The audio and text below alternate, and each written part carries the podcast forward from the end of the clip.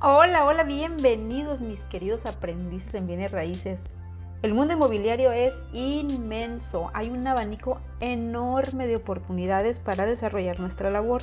Sin embargo, ¿te has preguntado qué características tiene tu cliente ideal? Si no lo has hecho, en este episodio vamos a revisar tres aspectos que debes considerar para perfilar a tu cliente ideal. Te recuerdo mi nombre, soy Elba Nicole y estoy aquí para apoyarte en tu proceso de aprendizaje como agente inmobiliario.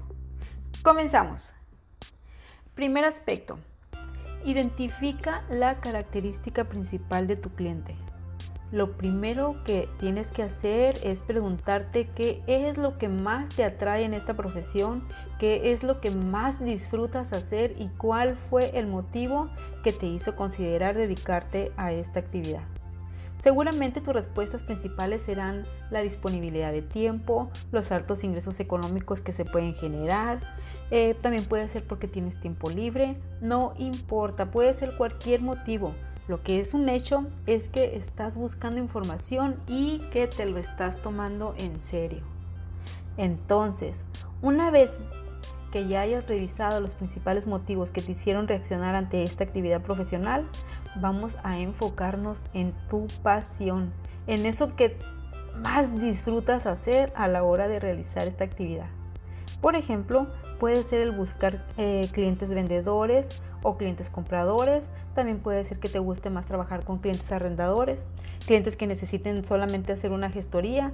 En este negocio hay personas que no disponen de tiempo o la distancia, o sea por la distancia o por, por su salud y no, puede ser que no les permita realizar trámites relacionados con su propiedad y ellos requieren los servicios de un agente inmobiliario y lo único que podemos hacer, lo que podemos hacer por ellos es realizarle todas las gestiones y cobrar una buena comisión.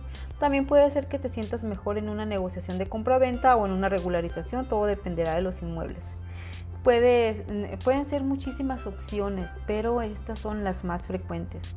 Identifica cuál es el nicho de mercado que mejor se te da, el que más disfrutas hacer y que eres capaz de hacerlo gratis. Es ahí donde está tu cliente ideal, aunque en realidad tenemos que hacer todas las actividades antes mencionadas, poco a poco irás descubriendo con qué tipo de cliente te identificas más. Una vez que ya tienes eh, claro tu nicho, comienza a escalar en tu proceso de profesionalización y especialízate en una categoría del proceso de compra-venta. Cuando menos pienses, verás que una cosa te va a llevar a la otra. Si tienes clientes compradores y tu función es conseguirles una propiedad, ellos mismos te van a recomendar a alguien que quieran comprar. Y si prefieres trabajar con clientes vendedores o propietarios, también te van a recomendar una vez que les hayas dado resultados. Cuando comenzamos en esta profesión, es muy común caer en el error de querer hacer todo y lo más probable es que al inicio así tenga que ser. Sin embargo, la experiencia te irá guiando y en cada servicio que brindes descubrirás que hay una parte del proceso en la cual disfrutas hacerlo más.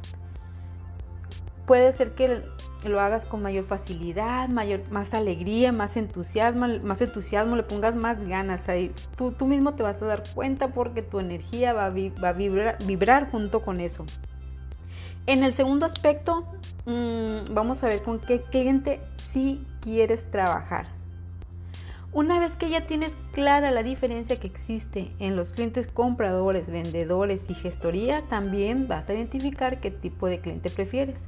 Independientemente de la categoría, vas a identificar con qué cliente te sientes mejor, con quién fluyes como pez en el agua, con qué segmento de la población trabajas mejor y en qué zona de la ciudad se te facilita más realizar tu actividad sea por motivos de desplazamiento o por cuestiones de movilidad social, la que sea, no importa, ese contexto lo podrás analizar en tu entorno y será diferente para cada agente inmobiliario, dependiendo obviamente de sus necesidades.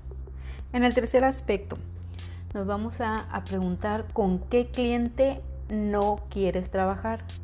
Ya revisamos con quiénes sí, ahora vamos a, revisar con quiénes definitivamente no quieres trabajar. Debes de tener la libertad de decidir con qué tipo de clientes no quieres trabajar. tomar la decisión no te convertirá en un mal asesor, al contrario, es mejor decir no a algo o a alguien que sabemos que no vamos a brindarle el servicio con gusto o con agrado y eh, hacer un trabajo que, que pues que tengamos que, lamentarlo finalmente porque no, no, lo vamos a hacer con la energía necesaria. Pueden ser muchos los motivos. En este caso puedes, pues, te recomiendo que, le sugieras ah, de muy buena manera a alguien que pueda resolverle la necesidad al cliente o definitivamente hacerle saber el motivo por el cual no puedes ofrecerle tu servicio o no, o no quieres trabajar con él. Te reitero, hazlo de una manera educada y tranquila. Lo más seguro es que te ganes un cliente futuro y no un, y no un enemigo de por vida. Parece mentira, pero sucede mucho y es parte del día a día. Y ahora que ya conoces estos tres aspectos fundamentales, deja de ser todólogo. Perfila a tu cliente y perfílate a ti mismo.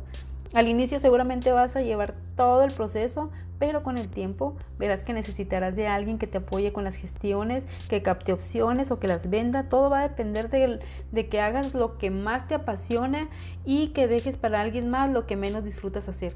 En este negocio vemos de todo. Lo importante es hacer equipo con las personas adecuadas. Seguramente te las vas a encontrar en tu camino como asesor inmobiliario. Por lo pronto te dejo esta información. Compártela con tus amigos emprendedores te mando un fuerte, fuerte abrazo. Nos escuchamos en el siguiente audio. Que estés muy bien. Bye.